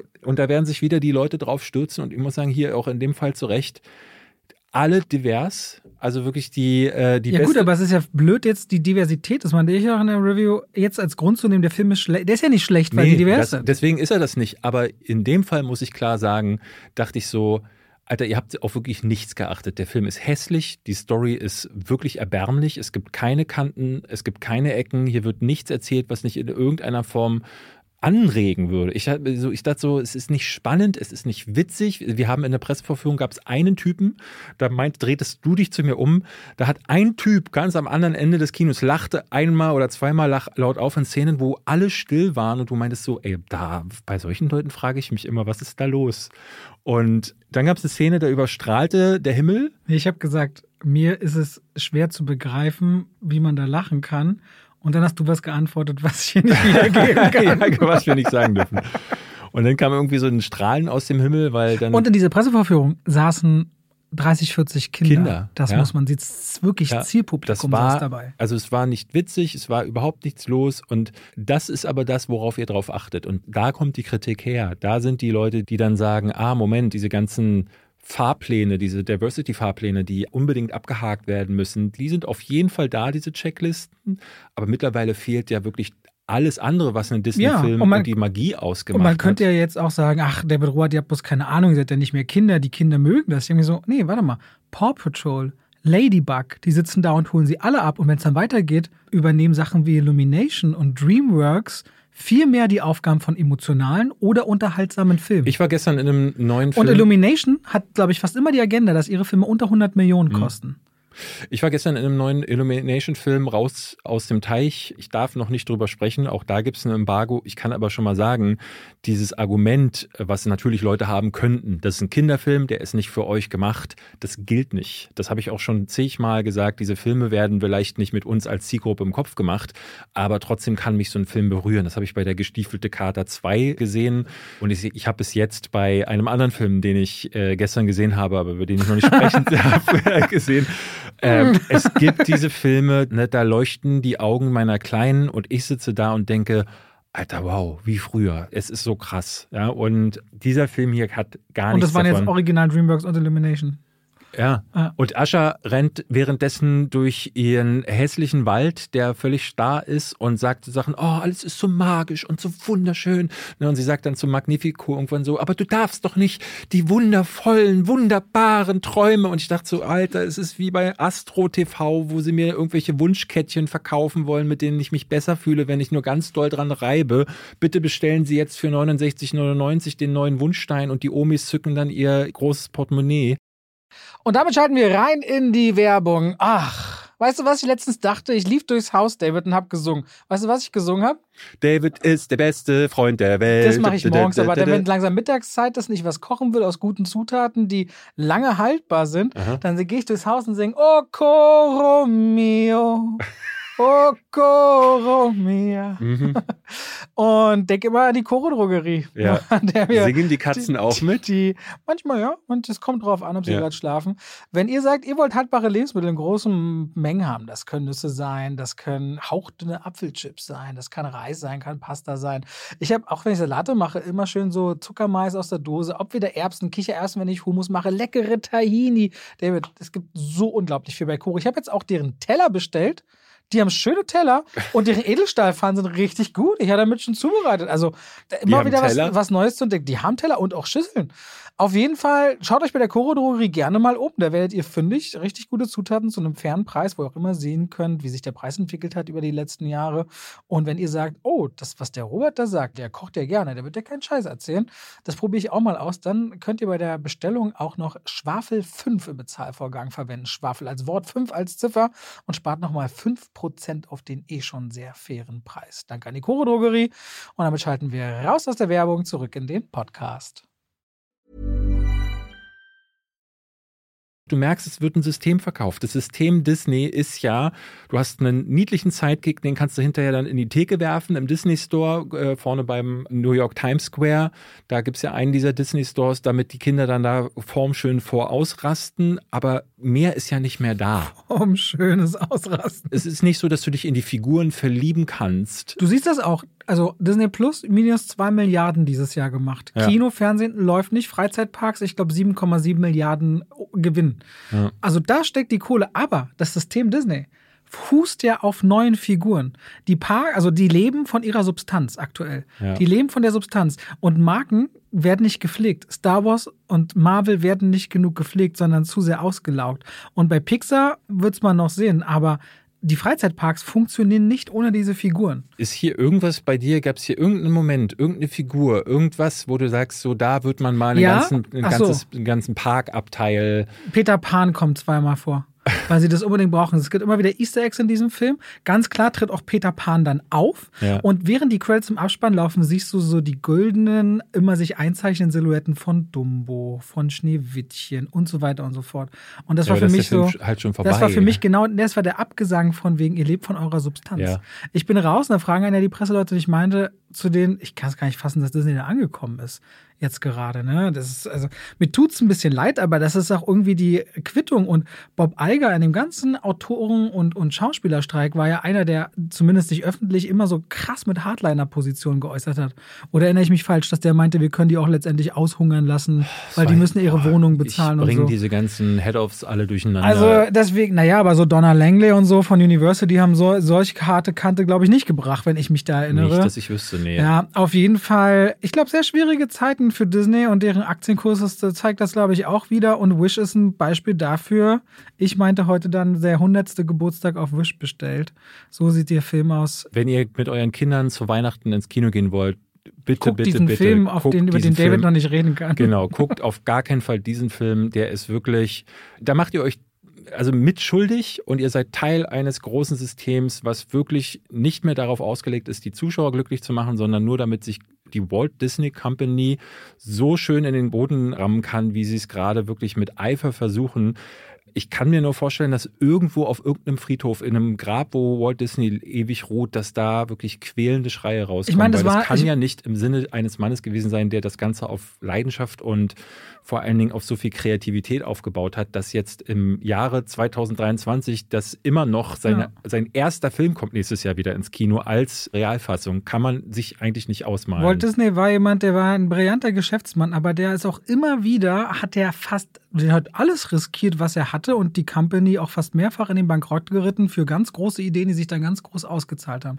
Der Ja. ist immer in ein Wagnis gegangen. Und Wish ist ein Film, der geht kein Wagnis ein. Das ist, weil er auch so teuer ist, kann er das dann nicht. Nee. Und wirkt einfach wieder hingeneriert. Eine 0815 Geschichte. Und Yves meinte letzte Woche, er vermisst Heldenreisen. Und wenn man das guckt, versteht man das, weil da gibt es keine Nee, Heldenreise. gar nicht. Ja, jetzt kann ich es wieder verstehen, weil gerade auch dann nach dem Screening merkte ich schon so, es ist immer so, ich habe das Gefühl, manchmal eine gewisse Ignoranz, die einem entgegenstrahlt. Aber ich, als jemand, zum Beispiel als Creator auf YouTube, wann immer du ein Produkt, in unserem Fall unseren Kanal hast, tust du doch eigentlich sehr gut daran, mal zuzuhören, was die Leute sagen, die sich das angeguckt haben und was sie darüber sagen. Wir machen das doch nicht, weil wir nicht wollen, weil wir wollen, dass Disney nicht existiert. Aber wir wollen einfach gute Filme. Ich finde es schon extrem, wie sich das dann auch manchmal abspielt, dann auch nach so einem Screening. Ne? Was die, ich finde, da ist eine gewisse Arroganz, die dann auch gegenüber äh, entgegenschlägt. Ich habe jetzt ja dieser Tage, hatte nochmal gefragt, ob ich nochmal in Poor Things gehen darf mit meiner Frau. Absage bekommen. Ich bin mir nicht sicher, ich, ich habe mir mal sagen lassen, Disney hört genau hin, auch bei solchen Publikationen wie unseren. Aber also da wird in die falsche Richtung geschossen, ganz ehrlich, weil wir beide sind zwei Filmfreunde. Die ersten, die aufstehen und klatschen und jubeln, wenn etwas toll ist. Ja, ich kam gestern ins Kino, habe diesen Poor Things Universal haben wir als Meisterwerk Ja. bezeichnet. und ich äh, gestern zum Beispiel haben wir den Pressemann von Universal hat Grüße begrüßt raus. mit den Worten Hallo Anton, er hatte mich begrüßt mit den Worten ah, hau bitte nicht zu doll auf ihn ein.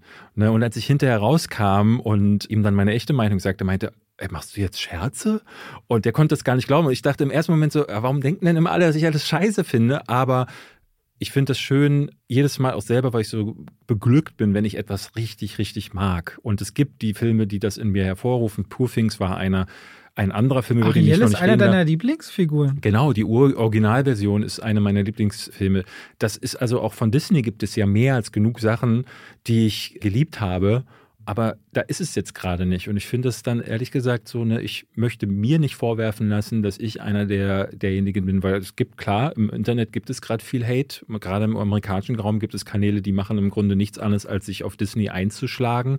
Und damit machen die wahnsinnig viele Klicks. Und automatisch wird das ja auch auf uns übertragen, dass wir dann auch Teil dieser klicksuchenden Geier sein.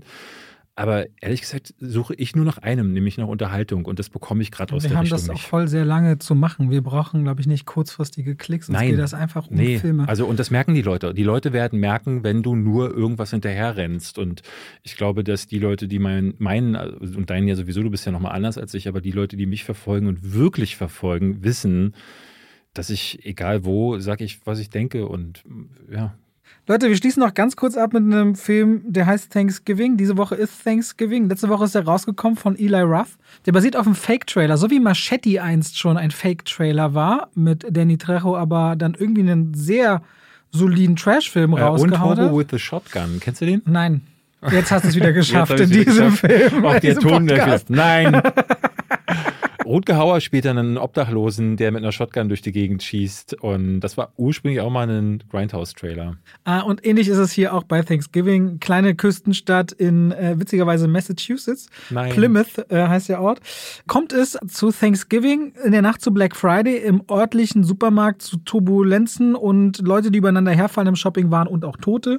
Daraus entsteht ein virales Video und ein Jahr später ist die Anspannung in diesem Ort schon sehr spürbar, als ein Killer oder eine Killerin oder mehrere, man weiß ja nie bei diesem Film, Jagd macht und verschiedenste Menschen kontaktiert, dass angerichtet sei und dann sich durch die Menschen mordet mit Thanksgiving als Traditionsvorgabe.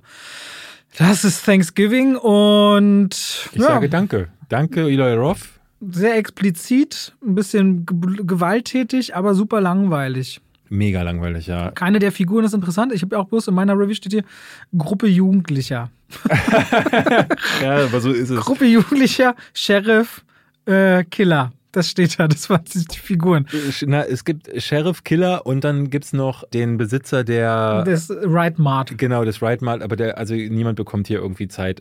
Ich muss dazu immer sagen, ich liebe Horrorfilme, aber Slasher finde ich in der Regel wirklich nicht gut. Ist nicht mein Genre. Ich mag es vor allen Dingen nicht, wenn der Killer menschlich ist. Das finde ich nimmt dem Ganzen nochmal ein bisschen mehr, äh, weiß ich nicht, so übernatürliche Kreaturen, Dämonen, gerne vor allen Dingen sowas wie Cosmic Horror, ne, da, da weiß ich nie, was mich erwartet. Ne, weil solche Kreaturen, nehmen wir mal zum Beispiel das Ding aus einer anderen Welt, das macht Dinge mit dem Körper, das kann Dinge, die ich auch nicht kenne, weil es aus dem Weltall kommt und da kann der Regisseur, der Autor kann spielen mit den Regeln und kann mich dann überraschen. Mhm. Bei Slasher-Filmen ist es immer, oh, da hinten ist eine Tür, die ist nur so rangelehnt. Steht da vielleicht jemand hinter? Und dann wird die Tür leicht aufgemacht und dann dreht sich die Person um und dann ist er, ah, hinter ihr und dann ist es ein Messer oder eine Säge oder äh, und Gähn. Und also für Fans von Slasher-Filmen ist das vielleicht was, und das habe ich mehrfach gelesen, es gab in den USA, hat tatsächlich bei Rotten Tomatoes auch einen guten Score.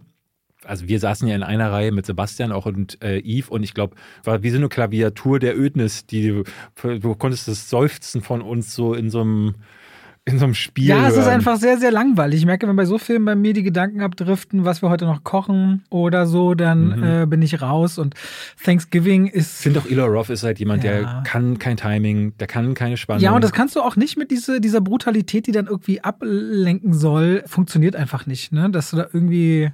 Ich fand das auch nicht, also es ist jetzt nicht so hart, dass man sagen würde, okay, dann gehe ich da rein, weil ich einen Splatterfilm, also da ist selbst Terrifier 2 krasser oder einen The Sadness. Wenn du also wirklich nur Gemansche sehen willst, gibt es andere Beispiele. Das hier ist irgendwie nichts. Aber ja, für Leute, die es lieben, wenn jemand eine Maske aufhat und ein Messer in der Hand, rein da. Ja. Das war's dann auch zu Thanksgiving, Leute. Könnt ihr seit einer Woche gucken. So, für diese Woche haben wir's. Haben wir noch eine Handvoll Filme mit und Serien mitgebracht und nächste Woche werden wir das auch tun.